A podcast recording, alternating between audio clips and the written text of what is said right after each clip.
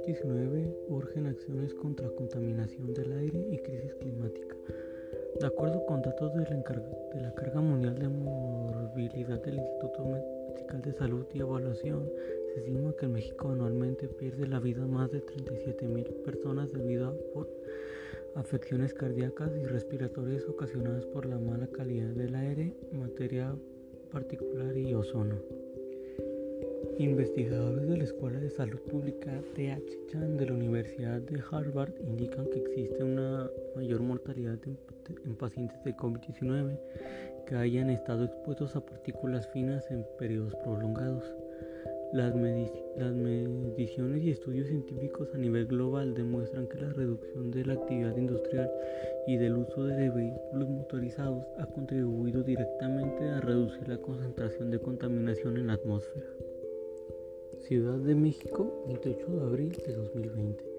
Las organizaciones que forman parte del Observatorio Ciudadano de Calidad del Aire hacen un llamado urgente al gobierno federal y autoridades locales para que, ante la pandemia por el COVID-19, se tomen acciones de alto impacto que produzcan mejoras en la calidad del aire y combatan efectivamente la crisis climática garantizando el derecho a un medio ambiente sano y a la salud de la población, generando acciones sistemáticas y de largo plazo.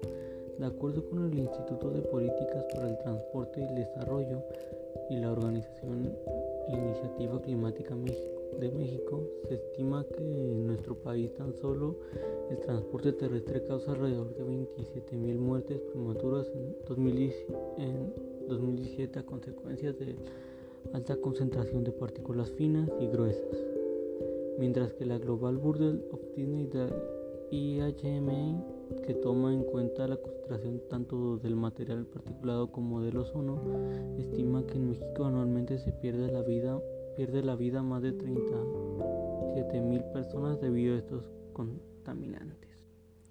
Lo anterior cobra mayor relevancia ante la pandemia actual. Investigadores investigadoras de la Escuela de Salud Pública de la Universidad de Harvard indican que existe la mayor mortalidad en pacientes con COVID-19 que hayan estado expuestos por periodos largos. Se asocia con un aumento del 8% en la tasa de mortalidad por el coronavirus.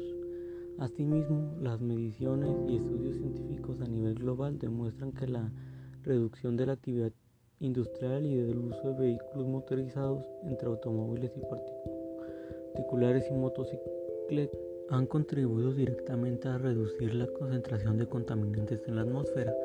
A nivel mundial se reporta que durante el confinamiento a la en la provincia china de Hawái, los días sin contaminación atmosférica aumentaron en un 21.5% en comparación con las mismas fechas del año anterior. En España, el sistema de vigilancia de calidad del aire del Ayuntamiento de Madrid reportó que en los días de confinamiento se ha reportado el índice de calidad del aire como muy bueno.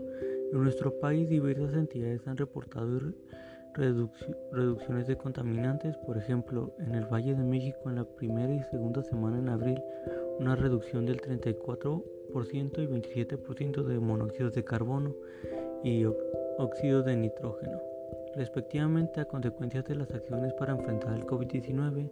En el caso de la zona metropolitana de Guadalajara, de acuerdo con la Secretaría de Medio Ambiente y Desarrollo Territorial, se reportó una disminución de NO en las estaciones de monitoreo de, de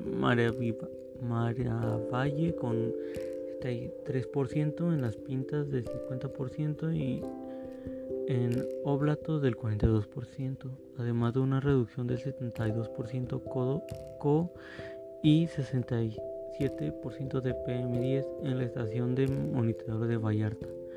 Por su parte, la Secretaría de Medio Ambiente y Ordenamiento Territorial del Estado de Guanajuato indicó que en las primeras semanas de abril de los 10 municipios con sistemas de monitoreo, 5 han registrado calidad del aire aceptable, mientras que las 5 restantes reportan buena calidad del aire.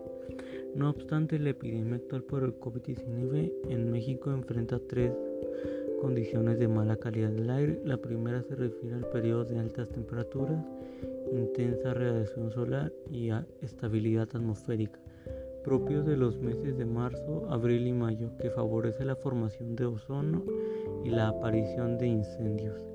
La segunda es la endeble política ambiental y el incumplimiento de las normas oficiales mexicanas de salud ambiental que ha regido en muchos estados. El resultado no ha sido insuficiente para reducir la contaminación atmosférica.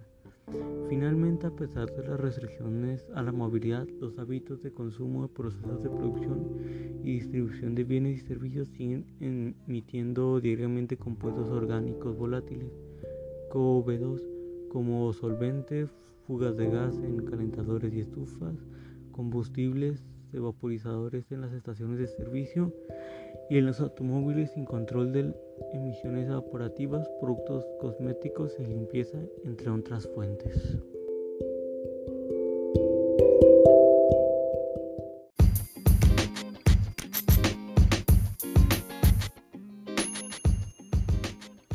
Pues muy bien, eso sería todo por hoy.